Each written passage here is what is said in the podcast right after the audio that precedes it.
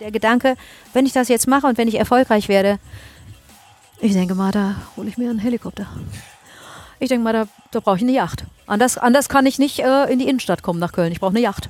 Äh, äh, das hat sich, verstehen Sie, ich, ich, hoffentlich, hoffentlich kann ich das gut darstellen. Ich sehe die, ähm, ich sehe diese Verbindung nicht. Ich sehe die nicht. Hilfe!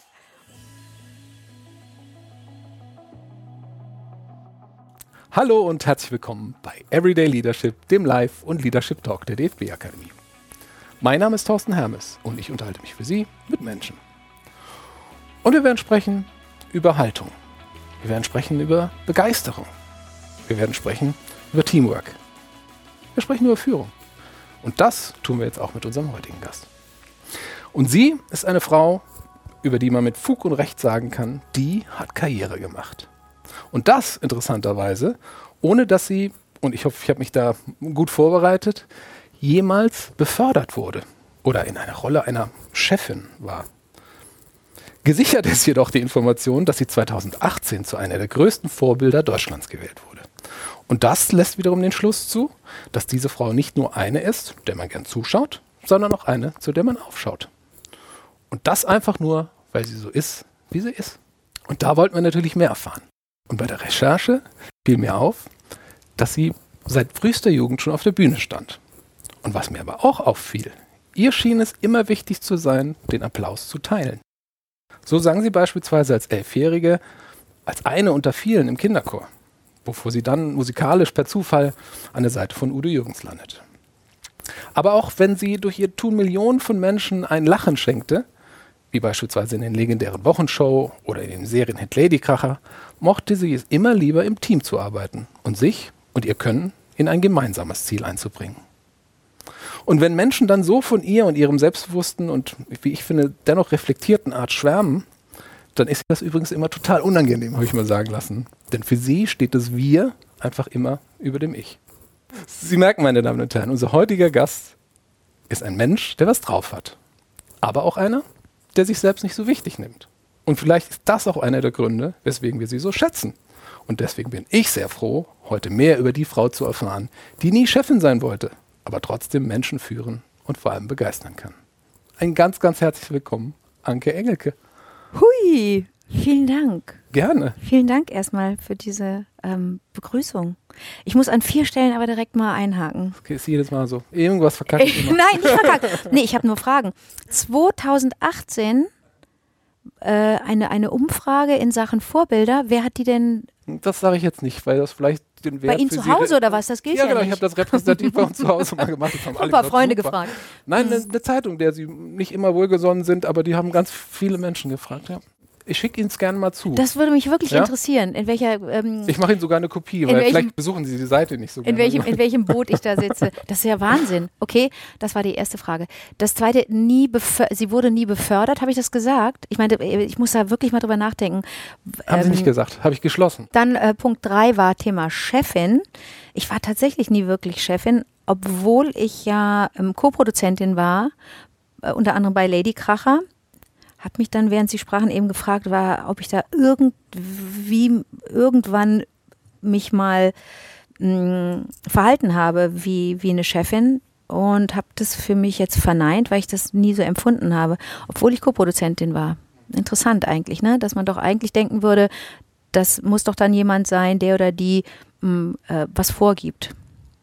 Das Hab war ich, verm hab ich vermutlich.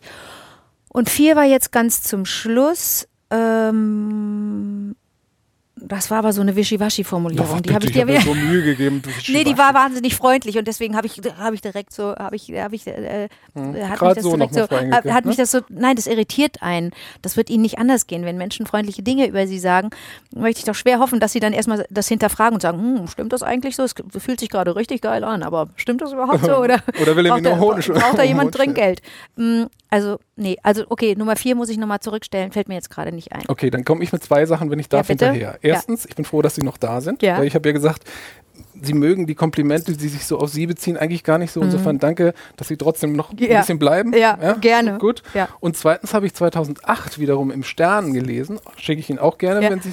Ähm, da haben Sie gesagt, Sie geben mir auch gerne Interviews, weil sie von den Menschen, die sie interviewen, dann auch so ein bisschen was über sich erfahren. Absolut. So. Und vielleicht hat meine Wertschätzung ja dann so ein bisschen Beitrag noch geleistet und sie haben noch was gehört, was sie noch nicht gehört haben. Dachte ich mir so. Ja, weil das natürlich wichtig ist, ähm, auch ein Feedback zu kriegen. Man macht das ja nicht für sich alleine. Also ich mache das nicht für mich alleine. Ich würde gerne nochmal auf, ich glaube, es war Punkt 2 von Ihnen zurückkommen. Denn wir haben Sie ja eingeladen, weil wir natürlich so ein bisschen was nicht nur von mir, sondern auch von Ihnen und über Sie lernen wollen heute. Weil wir, ich, ich mir natürlich schon die Frage gestellt habe, was macht sie so besonders, dass Leute sagen, die ist ein Vorbild für mich? Und deswegen habe ich mir gedacht, ich starte mal mit einer Frage, die mir meine Tochter für sie mitgegeben wie, hat. Wie alt? Zwölf. 37. Zwölf. genau. Und ich habe noch eine Neunjährige. Ja. Hallo Marlin, hallo Nela. An der Stelle muss man auch mal grüßen. Ähm, und Nela, die Zwölfjährige, sagte gestern, ich habe es Ihnen im Vorgespräch gesagt, wir haben noch Filme von Ihnen geguckt und haben uns sehr gefreut. Und dann sagt sie, oh Papa, die Anke, die kann so toll in andere Rollen schlüpfen. Aber ich wüsste mal gern, wie die so in echt ist. Bitte fragt die mal, in welcher Rolle sie gespielt hat, wo sie am meisten die echte Anke hat mit reinbringen können. Ich habe gefragt. Ja, das ist, ähm, das ist eine gute Frage, weil ich die durchaus auch von vielen Erwachsenen schon gestellt bekommen habe. Gucken Sie mal in die Kamera vielleicht. Naja, das, das Nela, Nela heißt sie. Nela? Hm? Nela. N-E-L-A? Nela. Hallo Nela, Top-Frage. Ähm, bei der Schauspielerei ist es so, dass man erstmal das Ich, die eigene Persönlichkeit oder vielleicht auch das Ego, ne, also das, was so manchmal ein bisschen zu groß gerät, dass man das zu Hause lässt. Wenn man das Haus verlässt, um zur Arbeit zu gehen, in meinem Fall als Schauspielerin zu arbeiten, dann sollte man das alles zu Hause lassen, weil man ja jemand anders sein wird. Und doch kann man sich nie ganz von der eigenen Persönlichkeit lösen.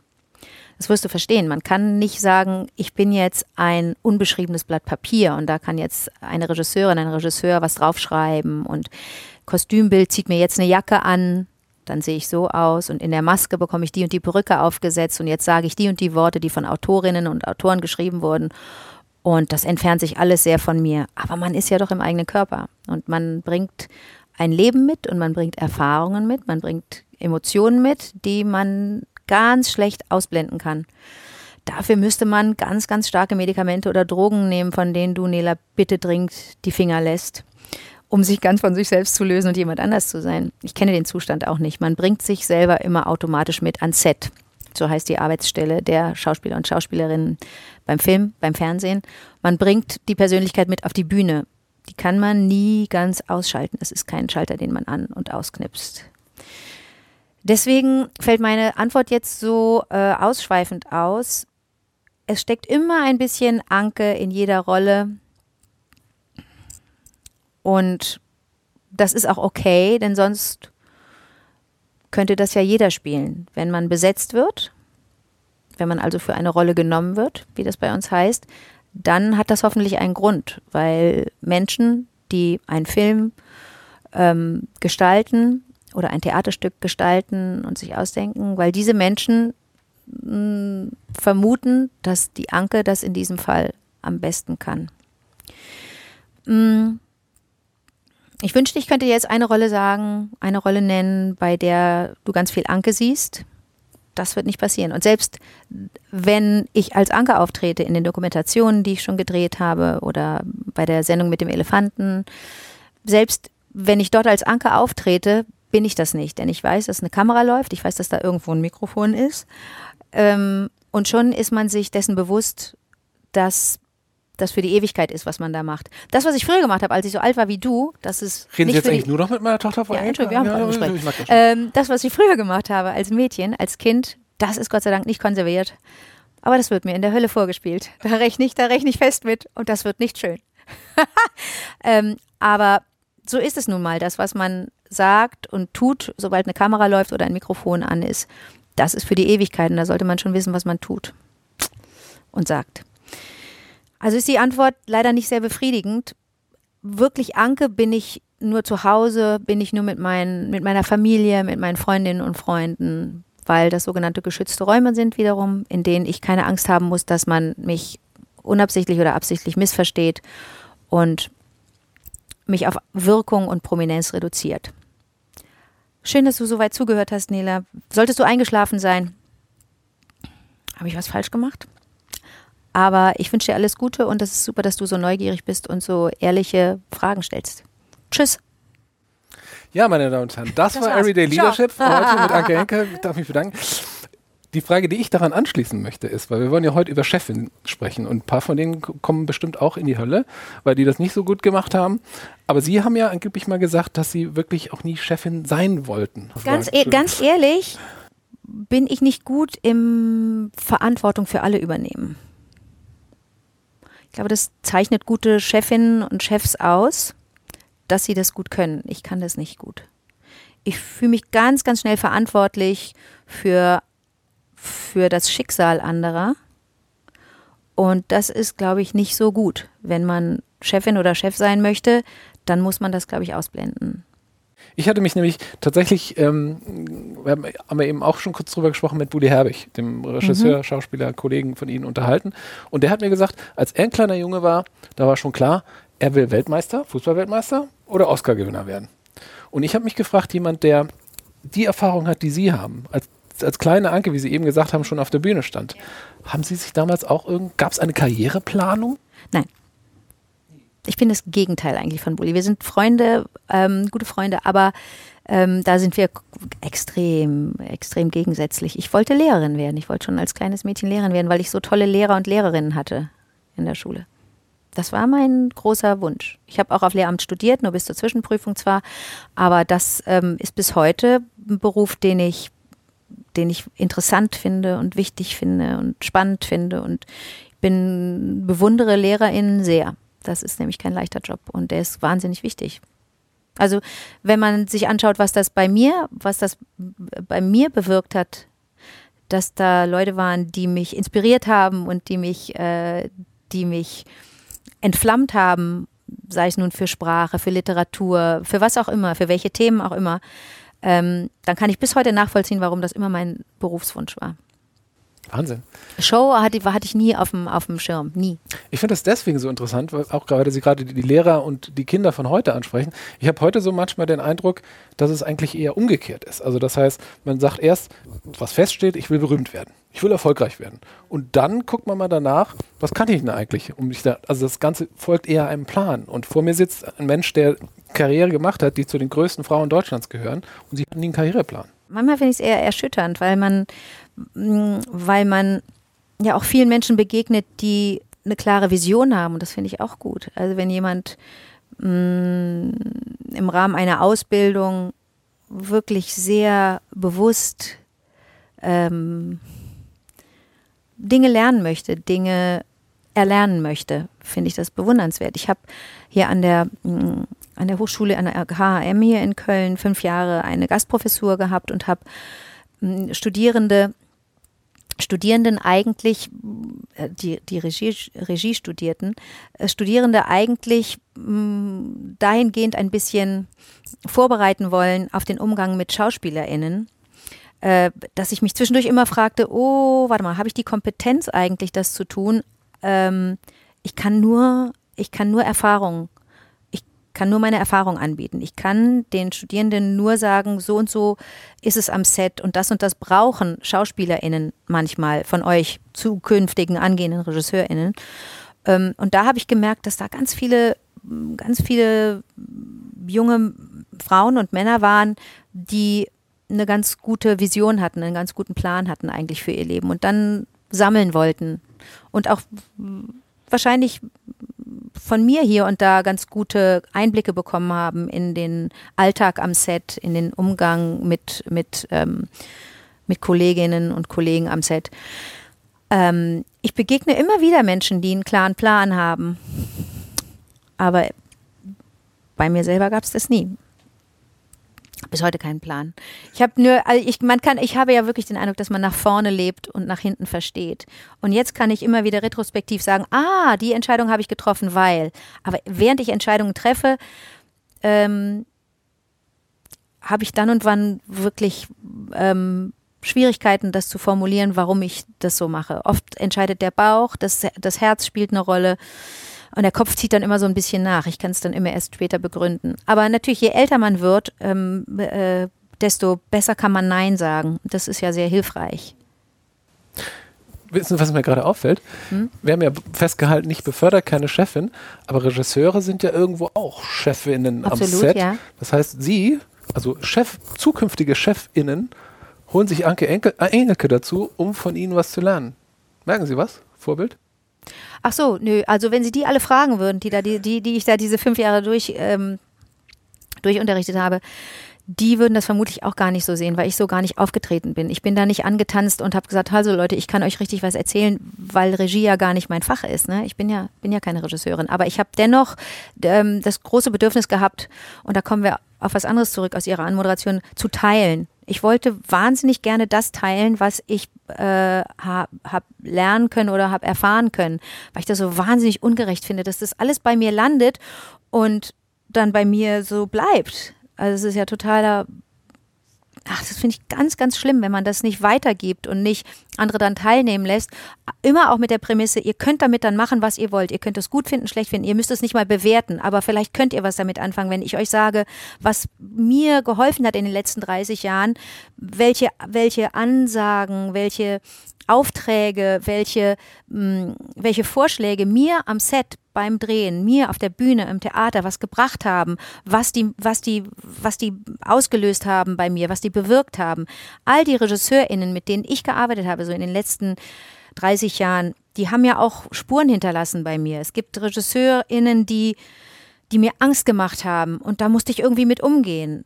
Was habe ich mit, was habe ich mit dem Druck angefangen und mit dieser, mit dem, mit der, mit der Macht, die mir, die mir da entgegenkam. Was habe ich mit, was habe ich mit all dieser, ja, was habe ich mit dieser, mit dieser Wucht gemacht?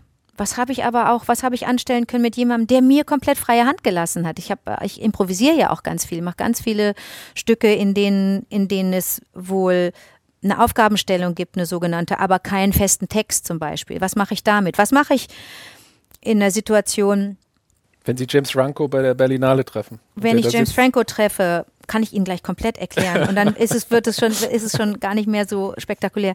Äh, all diese Dinge, die, die, die habe ich durchlebt und die kann ich dann, die kann ich dann eins zu eins eigentlich schildern.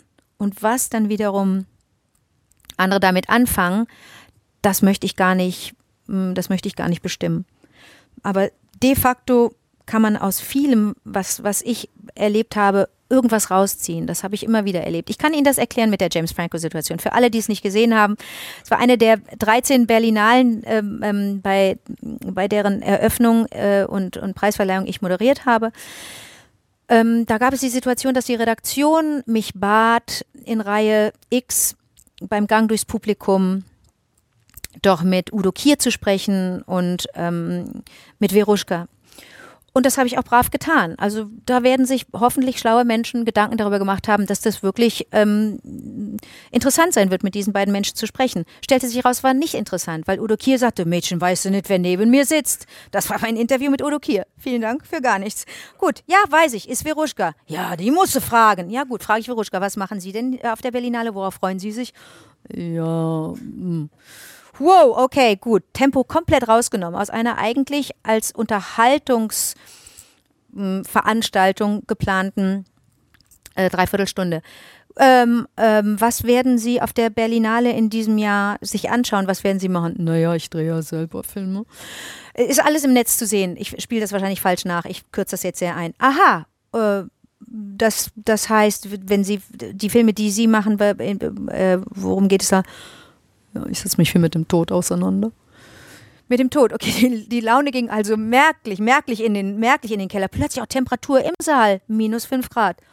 Aha, statt einfach weiterzugehen, bleibt Mutti bei Veruschka, weil sie höflich ist und denkt sich, oh Gott, oh Gott, oh Gott, wie soll das hier noch ein einigermaßen unterhaltsames Interview werden? Informativ ist es, aber unterhaltsam ist es gerade nicht. Äh, aha, und was noch? Warum gehe ich nicht einfach weiter? Warum frage ich nochmal? Ich weiß es nicht. Ja, das, das Altern. Oh Gott, oh Gott, oh Gott, es wird nicht besser, es wird nicht besser, da wird kein, da kommt keine Pointe. Äh, ja, und sonst? Ja, und sonst, äh, Vögel ich die Fütter. Äh, fütter ich die Vögel. Lacher im Saal, aber man muss ja das Gegenüber schützen. Das ist meine Aufgabe dann auch als sogenannte Moderatorin. Also sage ich in den Saal, ja, es ist nicht alles happy-go-lucky, um meinen Preisträger eines vergangenen Jahres äh, nochmal kurz zu zitieren. Es ist nicht alles happy-go-lucky und gehe weiter und denke, das habe ich alles hoffentlich nur geträumt. Das hat so nicht stattgefunden. Sehe James Franco, der da sitzt und auch nicht weiß, in welchem Film er gerade ist, weil er kein Wort versteht und denkt, was war denn das hier gerade? Was ist denn das für eine komische Tante? Also gehe ich zu James Franco und spiele äh, das Flirtspiel. Bei dem klingelt überhaupt nichts, weil er Substanzen zu sich genommen hatte vorher. Und äh, das hatte aber einen gewissen Entertainment-Wert. Und da habe ich mich dann, mh, mm, ja, da habe ich, ja, da habe ich dann performt. Bei mir was ausgelöst war, ich habe mich gekugelt vor Lachen. Vielen Dank für den Das ist völlig in Ordnung. Und das, da hilft es dann auch, wenn man, wenn man das alles dann in dem Moment gar nicht so ernst nimmt. Es ist nur eine Fernsehsendung, es ist nur ein Filmfestival, es ist nur jetzt und hier. Aber die Welt dreht sich auch ohne das Festival, ohne diesen Abend weiter, ohne James Franco, ohne Veruschka, ohne mich.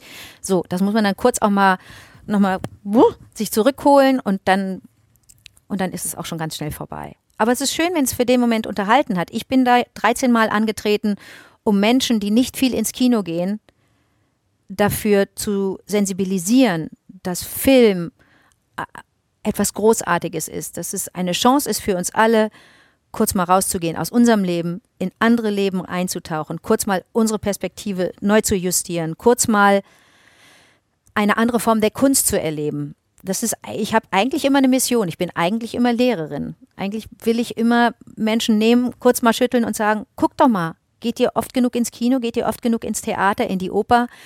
Das mögen dann Kritiker der alten Schule doof finden, banal, albern und doof. Aber das nehme ich gerne in Kauf. Mir geht es eigentlich nie um mich, mir geht es immer um die Sache. Darf ich mir die Lehrerin mal kurz ausborgen? Sehr gerne. Ich bin ja, wie Sie merken, kein ausgebildeter Moderator, sondern Kann ich eigentlich jetzt trinken hier um das Mikrofon herum? Nein. Einfach mal so. Und ähm, deswegen habe ich gerade genau hingehört, dass Sie gesagt haben, Sie haben eine Verantwortung für den Gast, mit dem Sie Absolut, in dem gerade ja, sprechen. Und dann musste ich wieder dran denken, dass Sie ja auch da, jetzt gehe ich wieder zu der kleinen, jungen Anke, Sie haben ja relativ früh mit großen Menschen als kleine Anke sprechen dürfen. Astrid Lindgren, Bob Marley und so weiter und so fort. Und was, was sie da wahrscheinlich auch gezeigt haben, ist, dass es auf Zuhörern ankommt. Und jetzt komme ich einmal schnell nochmal zu Bulli, weil der hat nämlich genauso wie der Chef von Adidas, Kaspar Rohrstedt, bei uns im Interview gesagt, dass er Zuhörern für eine sehr wichtige Führungsqualität hält. Da sagen jetzt wahrscheinlich alle, die das hören, ja stimmt, zuhören ist ja erstmal nicht falsch. Aber ich frage mich, für Sie, die sehr viele Interviews geführt haben, sehr viel zugehört haben, wie geht denn das? Wie hört man denn gut zu? Entschuldigung, ich habe kurz nicht zugehört. Ähm, also, es. Ähm, okay, jetzt habe ich ihn. Warte, okay. der Moment gebraucht. Also, das Ding ist, das Ding ist, glaube ich, dass man, um, um auf den Anfang zurückzukommen, dass man immer Verantwortung trägt fürs Gegenüber. Wenn Sie mir jetzt Fragen stellen, die für mich unangenehm sind, wenn Sie nicht ganz komisch veranlagt sind, ganz äh, sadistisch, dann ist dann dann dann ist das unangenehm für alle. Also auch als Zuschauerin merke ich ja, wenn ich ein Interview sehe oder auch lese, merke ich, oh Gott, da geht gerade irgendwas richtig schief. Da wird gerade jemand entweder vorgeführt, allein gelassen, bloßgestellt, lächerlich gemacht und und und. Das kann ja alles, das kann ja alles verheerend äh, falsch laufen. Diese Verantwortung, die habe ich natürlich gelernt, ähm, als ich diese zwölf Jahre in Baden-Baden war. Ne? Da habe ich, da hab ich, da hab ich ähm, Interviewtechniken gelernt, bei denen es darum geht, erstmal zu gucken, nehme ich das Gegenüber wahr? Ob, auch am Telefon, ne? also beim Radio äh, wird wurde damals telefoniert ähm, oder jemand saß im Studio, ähm, dann nimmt man das gegenüber erstmal wahr. Da ist man vorbereitet, weiß, wer da sitzt. Ähm, wenn man sich nicht hat vorbereiten können, wenn man eine Umfrage macht zum Beispiel, eine Reportage macht und das Gegenüber noch nicht kennt, dann ist das Zuhören noch wichtiger. Das Zuhören ist immer wichtig, aber das ist noch wichtiger, weil man ja da was spüren muss. Das, ist, das klingt jetzt total pathetisch und äh, total nach Einhorn, aber es geht ums Spüren. Es geht darum zu merken, in welchem Zustand, in welchem emotionalen Zustand ist das Gegenüber gerade. Denn äh, unterm Strich möchte man ja durch ein Interview äh, nicht nur unterhalten, man möchte ja informieren. Also hier geht es jetzt so ein bisschen um was anderes, aber ein journalistisches Interview, bei dem es darum geht, hinterher schlauer rauszugehen. Und zwar nicht nur als Fragende, Fragende, sondern auch für, für ZuhörerInnen, ne? hinterher schlauer sein als vorher, ist ja eigentlich das, ist ja eigentlich der Grund, warum man Interviews führt. Ähm, es geht nicht ohne Zuhören. Zuhören bedeutet immer abweichen von dem, was man sich vorgenommen hat. Eventuell habe ich mir ja auch meine zehn Fragen aufgestellt, äh, aufgeschrieben. Äh, aber nein, nein, nein, alles, alles okay. Das ist ja total hilfreich und auch wichtig, sonst haben wir ja keinen roten Faden. Aber unterm Strich ist es doch, und das machen sie ja auch die ganze Zeit, unterm Strich, unterm Strich ist es ja wichtig zuzuhören und zu merken, oh, da muss ich nochmal einhaken. Das habe ich jetzt nicht verstanden oder das war widersprüchlich oder da möchte ich mehr wissen. Ähm, ohne Zuhören geht es einfach nicht. Und jeder kennt aber die Situation, auch im Privaten übrigens, das muss nicht nur eine Interviewsituation sein. Jeder kennt die Situation, dass man ein Gespräch führt und man merkt zwischendurch, ey, der hört mir überhaupt nicht zu. Oder ich höre gar nicht zu. ist ja beides schrecklich, oder? Man ist so zwischen, man schaltet kurz ab, merkt, das interessiert mich nicht oder merkt, da redet jemand nur Unsinn. Aber die gute Nachricht ist, wir können ja alle ein bisschen sensibler dafür werden wie wir Gespräche führen, wie wir zuhören, ob wir zuhören, ob das Gegenüber zuhört, ob wir wirklich interessiert sind oder nicht, ob wir das jetzt einfach nur machen wegen der Wirkung. Ich nehme sie wahr als eine Frau, die viel kann, die kreativ ist, die tolle Ideen hat, die das, was sie tut, aus irgendeiner persönlichen Überzeugung heraus tut. Trotzdem sind sie ja auch in Situationen, beispielsweise in ihrem aktuellen Netflix-Werk, das letzte Wort, habe ich gelesen, gab es eine Szene, wo ihr Regisseur gesagt hat, Mensch, ich habe da eine tolle Idee, wir schneiden dir die Haare ab, kriegst eine komische Frisur und schminken dich auch noch schlecht und dann kommt das auch authentisch rüber. Und da habe ich mich gefragt, diese Frau, die ich gerade versucht habe zu beschreiben, sagt die dann, ja klar, super Idee. Oder was passiert, dass sie in dem Moment sagen, wir machen das jetzt so, okay, gerne so wie du, ich lasse mich führen. Das ist mein Beruf.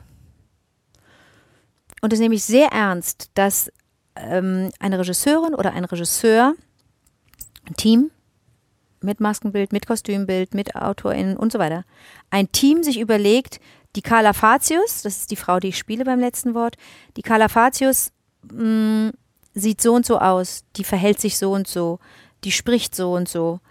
Damit setze ich mich auseinander, wenn ich das Drehbuch lese und überlege, ob ich, ob ich, ob, ob, ob ich die Richtige bin für die Rolle, ob ich das kann und ob ich das auch möchte. Ähm, und dann kommt der Punkt, an dem, aber das mache ich so, ne, muss ich immer wieder betonen. Andere machen das vielleicht anders, andere Kolleginnen. Und dann kommt der Punkt, an dem ich sage, ja, ich mach's und ab jetzt ähm, entscheidet ihr. Und dann kann ich total gut loslassen. Und dann kommt Aaron Lehmann, in dem Fall der Regisseur, und sagt, also ich finde, das ist so ein, das ist so ein Typ, so ich stelle mir die so, so schulterlange rote ha sowas. Und dann macht das Maskenbild einen Vorschlag und sagt, wie wäre es so, wie wäre es so, wie wäre es so. Und dann verhandeln die das miteinander. Ich habe aber schon lange mein Go gegeben und mein, mein Okay-Häkchen gemacht. Und ab da mh, hm, beginnt die, mh, hm, welches Bild?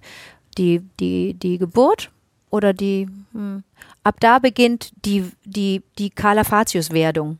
So, ne? Ab da weiß ich, aha, das werde ich jetzt. Und wenn die so aussieht, dann hilft mir das total, ähm, diese Frau zu werden. Aha, wenn die so spricht, mh, gut. Wenn die diese Schuhe trägt, dann geht die also so. Aha, aha, aha, aha. Dann kommen wir nochmal auf die Frage ihrer Tochter zurück. Plötzlich entfernt sich das total von mir. Solche, so, so, würde ich niemals aussehen, so würde ich niemals sprechen, so würde ich niemals denken, so würde ich niemals handeln. Und doch bin es ja ich, ne? So. Denn beim Casting wurde sich für mich entschieden. Oder beziehungsweise Aaron hatte mich, glaube ich, sehr früh schon ähm, im Kopf, als er, als, als, als die Serie konzipiert und entwickelt wurde.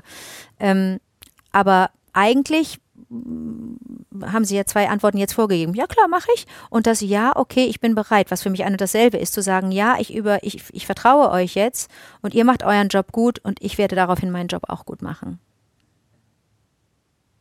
Ich vertraue total. Ich weiß nicht, ob das, ob das mich zum Beispiel zu einer, zu einer guten Chefin machen würde. Ich, ähm, also ich könnte nicht tauschen. Ich könnte nicht, ich könnte nicht diese verantwortungsvolle Aufgabe übernehmen, die eine Regisseurin hat und ein Regisseur zu sagen, ich glaube, die Frau sieht so und so aus. Weil ich immer, weil ich immer darauf achten würde, fürchte ich, ob die Schauspielerin sich das vorstellen kann. Würde immer fragen, ist das für dich okay? Wurde ich auch gefragt. Aber da würde ich schon, wenn mein Ja zu zögerlich gekommen wäre, würde ich schon sagen, wieso, oder? Findest du nicht? Aber ich bin dann ganz gerne, bin dann ganz gerne Teamplayer und leg da keine Steine irgendwie in Wege. und verlasse mich ganz gerne darauf, dass Menschen sich genug Gedanken gemacht haben und abgewägt haben, ob das okay ist, was sie für Entscheidungen fällen. Wollen wir mal über die Menschen sprechen, denen Sie vertrauen, denen ja. Sie vertraut haben, ähm, die Sie vielleicht auch positiv beeinflusst haben? Wer fällt Ihnen da ein? Peter Stockinger, mein Chef bei SWF 3, später SWR 3. Ähm, da habe ich so, bei ihm habe ich so gut erkennen können, wie wichtig es ist, eine Haltung zu haben. Haltung ist auch ein ganz zentrales Wort eigentlich bei meinem, bei meiner Arbeit, dass ich, dass ich gerne mh, mm, Vorschläge annehme, Ratschläge annehme von Menschen, die eine Haltung haben, die ich erkennen kann. Und die muss ich nicht unbedingt immer 100% zu 100 Prozent mm, astrein finden. Aber bei Peter Stockinger zum Beispiel äh, war das schon nah dran an der 100 Prozent.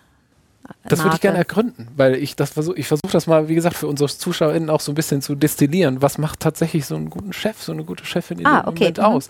Und Peter Stockinger ist ja jemand, Sie haben irgendwann mal gesagt, die, an ihn denke ich fast jeden Tag und auch Ecke Heidenreich oder ähm, ähm, wer hat noch, Christine Westermann hat auch von ihm gelernt und ganz viele Menschen haben ja auch gesagt, das ist der beste Chef, den ich jemals hatte. Mhm. Und deswegen würde ich gerne verstehen, was hat ihn denn zum besten Chef gemacht für Sie? Mm, der war ein, oder ist nach wie vor, äh, ein, ein sehr reflektierter Mensch. Und ist kein Akademiker, ist jetzt kein studierter Journalist mit, mit jahrelanger Erfahrung bei, äh, bei sämtlichen wichtigen Nachrichten, Häusern, Blättern, Sendern, sondern der hat in erster Linie ein sehr äh, großes Allgemeinwissen, ein ganz gebildeter Mann, ein umfassend gebildeter Mann mit einem großen Interesse an Menschen. Er hat immer sich die Menschen genau angeguckt und hat immer Wert darauf gelegt oder legt bis heute Wert darauf. Äh, ich ist leider schon ein, zwei Jahre ähm, her, dass ich ihn wieder gesehen und getroffen habe und mit ihm äh, gesprochen habe. Aber legt großen Wert darauf, auch ähm, immer eine respektvolle Distanz zu halten. Sie duzt ihn auch nicht, ne? Niemand duzt ihn. Gottes Willen, niemand duzt Peter Stockinger. Mhm. Niemand. Nein, nein, nein, nein.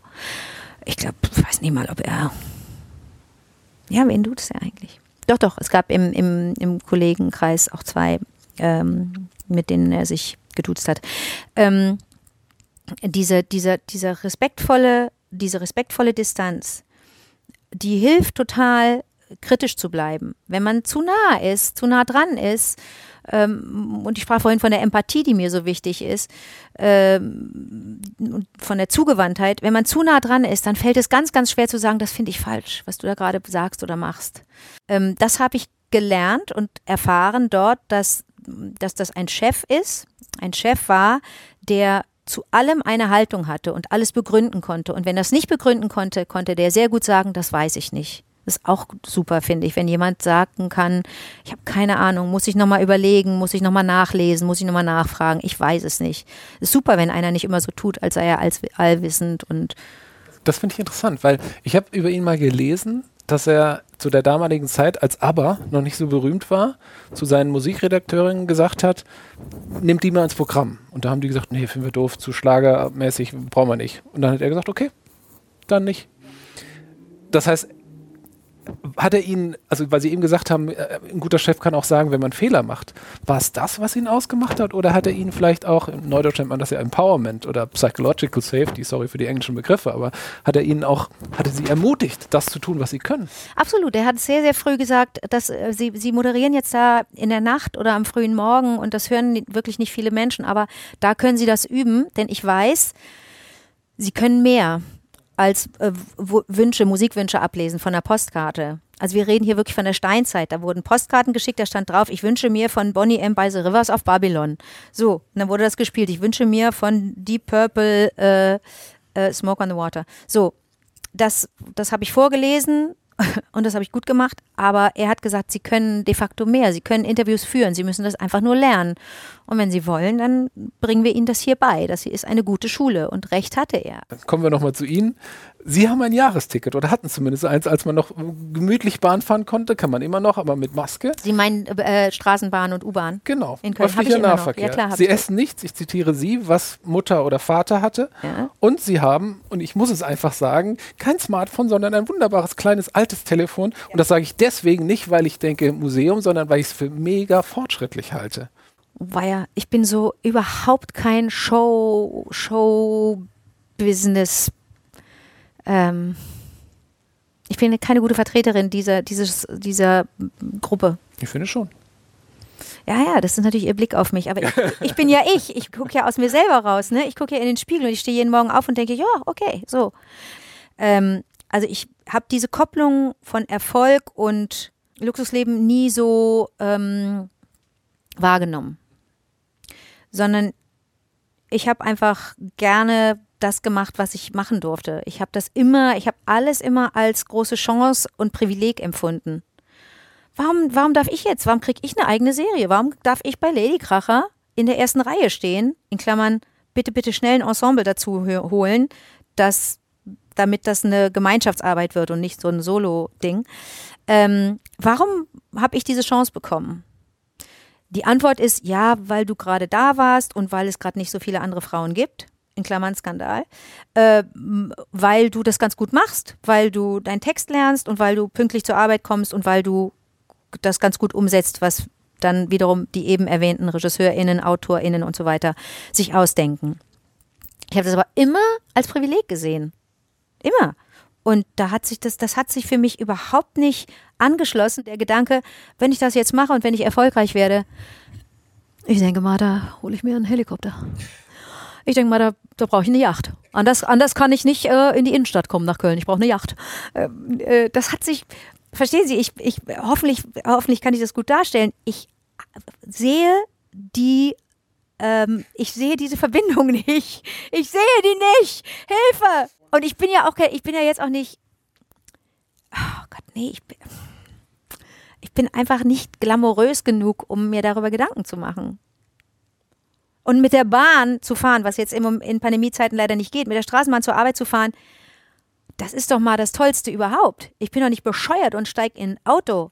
Ich fahre doch nicht in die Innenstadt mit dem Auto. Bin ich denn bescheuert? Wer macht denn sowas? Wer fährt denn mit dem Auto in die Innenstadt, wenn es als Alternative die Bahn gibt? Das muss mir einer erklären. Es sei denn, er transportiert eine Kuh oder er, oder oder äh, ha- äh, hat selber hat selber keine Beine, dann bitte mit dem Auto fahren, dringend. Aber ich brauche kein Auto. Das Auto, das ich habe, ist ein Elektroauto. Und das steht oder wird verliehen. Und wenn ich mal was Schweres transportieren muss oder von A nach B komme, wo es keine Bahnverbindung gibt, dann bin ich, freue ich mich, freue ich mich des Lebens. Dann freue ich mich über mein Elektroauto. Ich nehme mal nochmal das Handy als Beispiel. Nur weil wir es es eben hatten. Kein Problem. Jetzt die Menschen, über die wir eben gesprochen haben, die sagen, mir sind andere Dinge wichtig als ihnen. Die sagen, warum soll ich mich verlangsamen mit einem analogen Nicht-Smartphone? Die sagen, ich nehme ein tolles, dann kann ich permanent gucken, was irgendwie so in der Welt abgeht und so weiter und so fort. Sie sagen, ich bleibe bei dem, weil das Ja. reicht mir. Da kann ich mit Menschen sprechen und that's it. Ja. Und ich würde gerne verstehen, was bewegt Sie, das so zu machen? Ah. Habe vielleicht ein anderes Verständnis von Freiheit. Bin tatsächlich gerne frei und lass mir nicht so gerne. M- Das ist die private Frau, ne? Das ist jetzt nicht die Schauspielerin. Ich lasse mir nicht so gerne sagen, was ich zu kaufen habe und was ich zu denken habe und was, wo ich wann zu sein habe. Und ich glaube auch nicht daran, dass bestimmte Geräte helfen, Zeit zu sparen weil ich noch nicht bemerkt habe, dass die Zeit dann irgendwo anders sinnvoll genutzt wird, die man angeblich gespart hat. Das hat mir noch keiner zeigen können. Die Menschen, die ich so erlebe, sind ein wenig abhängig von ihren Geräten und nutzen die, lassen sich benutzen von ihren Geräten. Den Satz finde ich auch wieder cool. Ja, aber vielleicht, also nicht so, ja. Es gibt bestimmt Sachen, die ganz wichtig sind, ne? Die wirklich, da- da sind diese, diese Geräte wahnsinnig hilfreich. Keine Frage. Also jetzt, also gibt, gibt für alles auch immer gute Gründe, bestimmt. Also Menschen, die sonst nicht erreichbar sein könnten. Menschen, die sonst, wenn sie, wenn sie ihr Smartphone nicht hätten, bestimmte Sachen nicht mal eben schnell gucken könnten. Regelmäßig muss ich äh, Freundinnen, Freunde fragen, kannst du das mal eben nachschauen?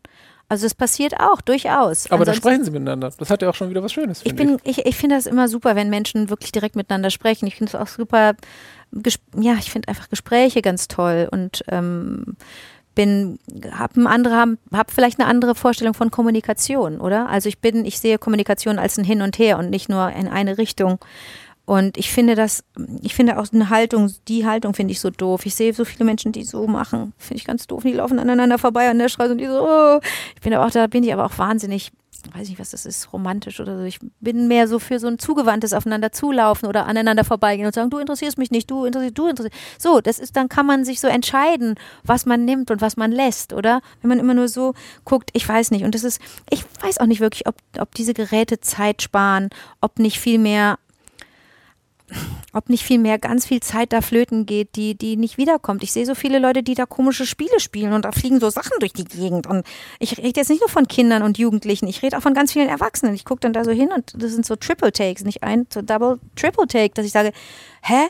Das sind doch die Menschen, die sagen, ach Gott sei Dank habe ich meinen, da, da kann ich, spare ich so viel Zeit und dann machen die da nur Dödelkram mit. Ich habe ähm, im Rahmen einer Dokumentation, die ich gedreht habe, ähm, zweimal für drei Tage in einem in einer alternativen Lebensgemeinschaft gelebt. Mm, die Tempelhof heißt im, mhm, im in Baden-Württemberg und das ist jetzt schon einige Jahre her ähm, und es ist ganz interessant zu sehen, wie die sich weiterentwickeln und wie, wie toll das ist. Also ich kann das nur empfehlen, sich mit alternativen Lebensgemeinschaften mal so ein bisschen auseinanderzusetzen und zu gucken, wie funktionieren eigentlich äh, in dem Fall Dörfer, Gemeinschaften die basisdemokratisch sind. Wie funktioniert das, dass die ganz Jungen und die ganz Alten und alles, was dazwischen ist, dass diese Menschen alle zusammen in einer harmonischen Gemeinschaft leben?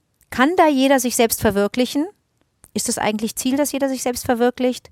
Ähm, kann, soll, darf, muss jeder aufeinander aufpassen? In dem Fall von Tempelhof ist die Antwort ja. Wenn man in die Gemeinschaft aufgenommen wird. Gibt ein Probejahr, also erstmal wird geguckt, ist das, passt du zu uns, passen wir zu dir? Auch ganz wichtig, ne, dass beide Seiten gehört werden. Ähm, wenn man aufgenommen wird in die Gemeinschaft, dann gibt es den virtuellen Vertrag, den man unterschreibt, der da beinhaltet, äh, an oberster Position, ich übernehme Verantwortung für die anderen 99. Und diese anderen 99 übernehmen Verantwortung für mich. Wir sind füreinander da, und wenn ich euch, wenn ich Hilfe brauche, seid ihr da. Und wenn ihr Hilfe braucht, bin ich da. Und wenn es uns zu weit geht, wenn wir, wenn die Nähe zu, zu viel ist, kann ich auch auf Distanz gehen, aber ich werde mich nie der Verantwortung entziehen, die ich mit Eintritt in diese Gemeinschaft übernommen habe. Das finde ich sensationell. Und wenn man, wenn man ganz viele dieser, dieser alternativen Lebensformen ähm, installiert, die sich alle übrigens vernetzen, dann kann das eigentlich flächendeckend durchaus eine Alternative sein zu der Lebensform, die wir jetzt gerade haben. Jetzt gerade macht jeder, sein, macht jeder sein, seine Tür zu und schließt sie ab. Und niemand darf wissen, was hinter verschlossenen Türen passiert. Aber gleichzeitig haben wir alle diese Dinge, diese, diese Geräte, die, mit denen wir unsere Freiheit und unsere Individualität abgegeben haben. Und zwar freiwillig. Und zwar offenen Auges sehenden Auges haben wir gesagt, hier, du kannst alles über mich wissen, aber die Tür wird zugeschlossen, was dazu führt, dass wir hinter verschlossener Tür ganz, ganz mutig sind und wild und unsere Meinung sagen, denn ich habe eine Meinung. Demokratie, Demokratie. Das ist keine Diktatur, wir sind eine Demokratie, deswegen darf ich sagen, oh, das macht mir ganz viel Angst. Denn der Ton, den ich gerade gewählt habe, der ist in diesen Zeilen drin, die da durch die, durch die Gegend geschossen werden. Und die machen mir wahnsinnig Angst. Die haben nichts mehr mit Kommunikation zu tun und nicht, nichts mit, Verantwortung füreinander, sondern das sind alles Einzelmenschen, einzelne Menschen, die bitteschön in Ruhe gelassen werden wollen, die ihre Tür wirklich zuschließen. Dieses Bild ist ja gerade sehr präsent. Ich will meine, meine Ruhe haben und ich bin, ich bin, ich lebe in meiner, das ist meine für mich definierte Freiheit. Ich bestimme das.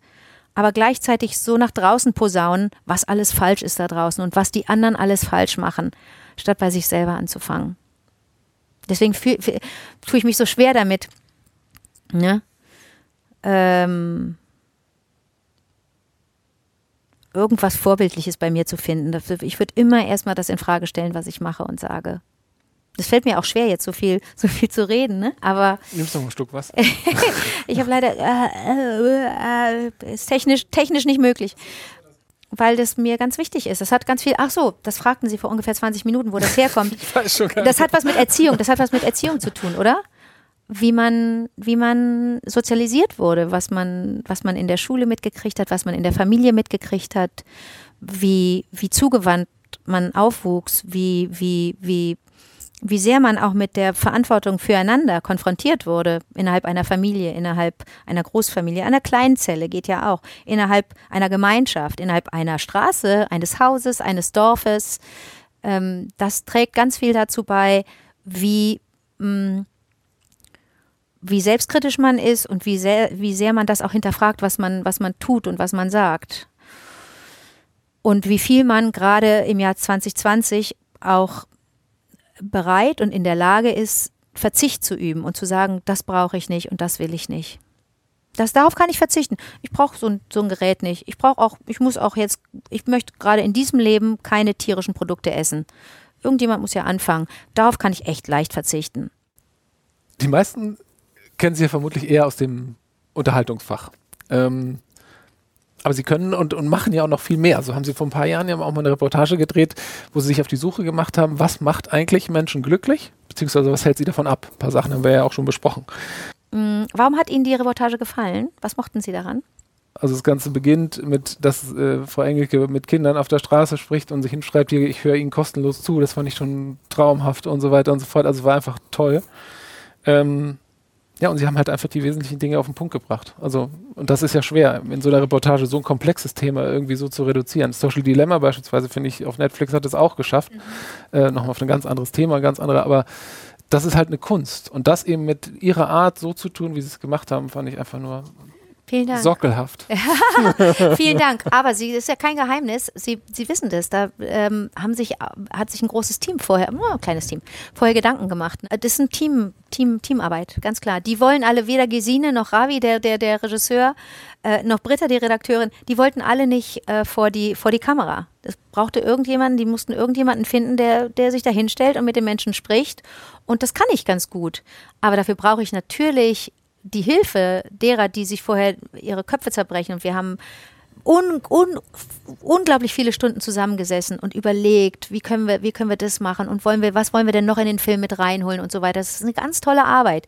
Für mich ist eigentlich die Arbeit im Vorfeld immer noch um einiges schöner als dann das Drehen bei diesen Reportagen. Was hat sie da hingebracht? Also, was, weil wir gesagt haben, eigentlich Spaßfach oder Unterhaltung, ähm, dann mal sowas zu machen. Wie, wie kam es dazu? Ich bin nicht angetreten, um lustig zu sein. Ich wollte eigentlich wenn ich nicht Lehrerin geworden wäre, also wenn ich ja, wenn ich Lehrerin geworden wäre, wäre ich vorher abgebogen. Aber ich wollte eigentlich dann ähm, Journalistin werden. Ne? Als ich beim, beim Hörfunk war, habe ich das ja gelernt. Ich habe ja gelernt, ähm, quasi von der Pike auf, das, also Gespräche zu führen, äh, zu recherchieren und so weiter. Ähm, dass es dann lustig wurde, das ist eigentlich das ist eigentlich das Interessante. Warum bin ich nicht dabei geblieben? Ne? Also ich bin dann durch die Wochenshow ähm, mehr so ein bisschen in dieses Genre, in diese Schublade gerutscht. Ich habe mir die, ich habe die Schublade, ich habe mich, habe mich nie als Schubladenmensch gesehen. Also ich, ich, denke, jeder ist ein Schrank mit vielen Schubladen und man muss nicht nur in eine passen. Man kann, kann in vielen sein. Insofern waren die Reportagen eigentlich für mich eher eine Fortführung dessen, was ich beim Hörfunk auch gelernt habe vielleicht sagt man für diejenigen, die es nicht gesehen haben, auch dazu, sie waren auf einer Kinderkrebsstation, mhm. sie haben mit Menschen zu tun gehabt in, in beiden Reportagen, mhm. denen es vielleicht einfach nicht so gut ging. Ähm, was war damals für Sie? Sie haben sich ja auch mit der Selbstoptimierung, also wir haben eben über die Handys gesprochen und dem, was wir, der Schnelligkeit der Welt, die wir mhm. heute haben. Ähm, was war für in der Reportage und in der Zeit für Sie so der größte Wow- oder Aha-Effekt in dieser Arbeit? Oh. Oh, da müsste ich mir die nochmal anschauen. Das kann ich Ihnen jetzt gar nicht sagen. Was war der größte Wow-Effekt? Also ich kann Ihnen ja mal sagen, einer für mich war beispielsweise, als Sie mit dem Sozialpsychologen Harald äh, Welzer sich unterhalten haben. Ah. Und der hat ähm, einen wunderbaren Satz gesagt, Leben ist nicht effizient. Und das ist auch gut so. Da sollten wir auch nicht versuchen, es effizient zu machen. Und ähm, Guter Mann. Finde ich auch, ja. Er hat nämlich in seinen Forschungen nämlich herausgefunden, dass es für all das, was unser menschliches Leben irgendwie ausmacht, Nähe, ähm, Fürsorge, überwundene Krisen und so weiter und so fort, da gibt es ja gar keine Maßzahlen. Das heißt, es ist ja gar nicht effizient. Dann nehme ich Ihre messbar. Antwort. Dann nehme ich jetzt Gut, Ihre Antwort. nehmen wir die. Sehr gut. Na, da. gut, dass wir sprechen. Ähm, also Gespräche mit Harald Welter sind immer äh, eine Freude, weil man, weil es, weil es kein richtig und falsch gibt, weil es Meinungen gibt. Das ist super. Und Wissen Sie eigentlich, dass Sie mit dem, mit dem, was Sie gerade beschreiben, man wird es nicht glauben, aber mit einem der größten Technologiechefs, nämlich Jack Ma, dem Chef von Alibaba, ein großes äh, chinesisches äh, Milliardenunternehmen, übereinkommen, der, der hat nämlich mal beim World Economic Forum erzählt, dass er auch glaubt, dass in dieser schnellen, technologiegetriebenen Welt, in der wir uns leben, dieses diese sozialen Kompetenzen eigentlich die wichtigen Dinge sind, die uns von den Maschinen unterscheiden und auf die wir uns konzentrieren wollen.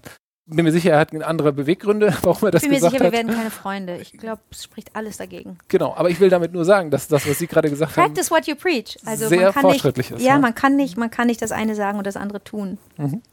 dann möchte ich Ihnen zum Schluss vielleicht noch als Expertin für Glück und für, für Freude Bin ich beides nicht. keine Frage mehr stellen, weil Sie das, weil Sie das nicht sind. Nee, bin ich echt nicht. Mich waren Sie es. Oh, danke. Auch wenn es noch ein paar Tage sind, bald ist ja Weihnachten. Und auch wenn wir eins, glaube ich, schon festhalten können, dass 2020 Weihnachten ein anderes sein wird, als, es, als, als wir es als wir es kennen, ähm, haben wir es ja trotzdem so ein bisschen selbst in der Hand, das zu gestalten. Und in sowas wie Glück haben Sie eine Gruppe von Menschen begleitet, die alle ganz viele Sorgen hatten, die unglücklich waren, ähm, haben mit dem Musik gemacht. Ähm, und das Schöne war, dass sie am Ende, am Ende gar nicht mehr unglücklich waren, sondern recht glücklich miteinander äh, gesungen haben. Der und Chor der Muffel. der Chor der Muffligen wurde nachher der Chor der Glücklichen Ja. und haben, die haben sogar weitergemacht. Ja. Und das fand ich ganz toll. Und deswegen habe ich mir mich gefragt, ähm, in der Zeit mit der Arbeit mit Menschen, die tatsächlich irgendwie einen Rucksack mitgeschleppt haben, welchen Tipp würden Sie vielleicht unseren ZuschauerInnen noch mit auf den Weg geben, damit Weihnachten 2020 zwar ein besonderes ist, aber vielleicht trotzdem ein glückliches und schönes werden kann? Wenn es mir gut geht, habe ich die Kraft und die Möglichkeit, was abzugeben und zu teilen. Ist nicht mehr und nicht weniger. Einfach für sich selber mal gucken, wer bin ich? Und wenn ich genug habe, was kann ich geben? Und wenn ich nicht genug habe, wer kann mir helfen? Und am besten geht's, wenn alle aufeinander achten. Anke Engelke, meine sehr verehrten Damen und Herren. Das war unsere letzte Everyday Leadership Folge für dieses Jahr, bevor es jetzt in die besinnliche Zeit geht. Und wenn ich Ihnen noch einen Satz, den ich in der Reportage von Frau Engelke mitgenommen habe, mit auf den Weg geben darf. Denn dort sagte mal jemand, wir tun oft alles, um Leute, die wir nicht mögen, zu beeindrucken, mit dem Geld, das wir nicht haben. Was halten Sie davon, wenn wir zumindest an Weihnachten mal die Leute beeindrucken, die wir mögen? Und zwar mit all dem, was wir als Mitmenschen zu bieten haben. Und dazu gehört Zuhören, dazu gehört Interesse, wie wir gerade von Frau Engelke haben lernen dürfen. In diesem Sinne, herzlichen Dank für Ihr Interesse. Danke fürs Zuhören und Zuschauen. Und ich wünsche Ihnen und Ihrer Familie ein schönes Weihnachtsfest. Machen Sie es gut.